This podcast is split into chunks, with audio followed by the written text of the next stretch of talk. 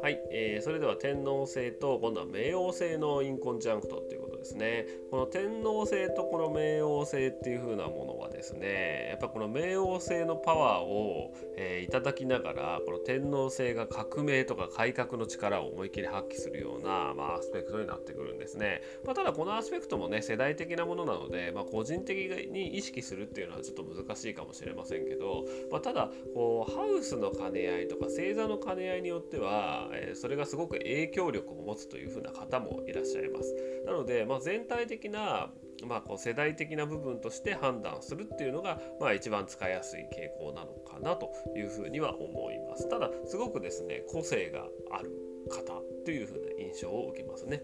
はい、では海王星と、えー、冥王星のインコンジャンクトですね、まあ、これは海王星は広げるものと冥王星は、えー、こだわりというふうなところになります。でこの海王星というのは、まあ、いわゆるこの集合無意識的な部分っていうふうなところもあるのでまあちょっとですねさらにその集合無意識的な部分インスピレーションっていうのはかなり強まってくる。逆に言うと繊細すぎるみたいなところもあるのかな。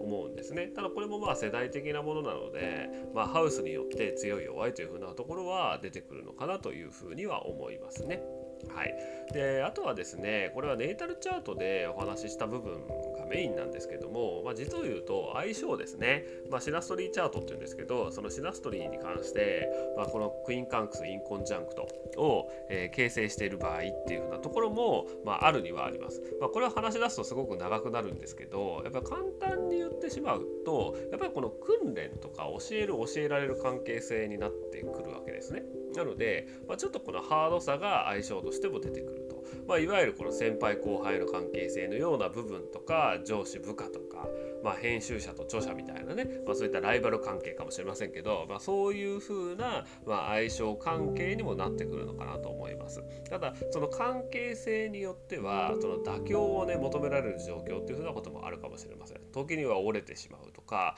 やっぱりその強さがあるんですよ。教えられる教えるっていう風なところに対してはあんまりちょっと逃げ場が少ないスペクトという風なところもあるので、まあ、そういったインコンジャンクトをね形成しているこの相性という風なところも、まあ、一つ見ていくと、まあ、さらに深いリーディングになってくるのかなと思います。で何回かにわたってこのインコンジャンクト、えー、解説していきましたけれども、まあ、結構重要視している方はそんな多くないのかなというふうな認識をしています。ですけれどもやっぱりだんだんですねメジャーアスペクトえ5個のアスペクトを見て慣れてきた場合においてはこのインコンジャンクトをさらに、え加えて見ていただけると、まあ、さらにね、えその方あなたもそうですけれどもそういった個性が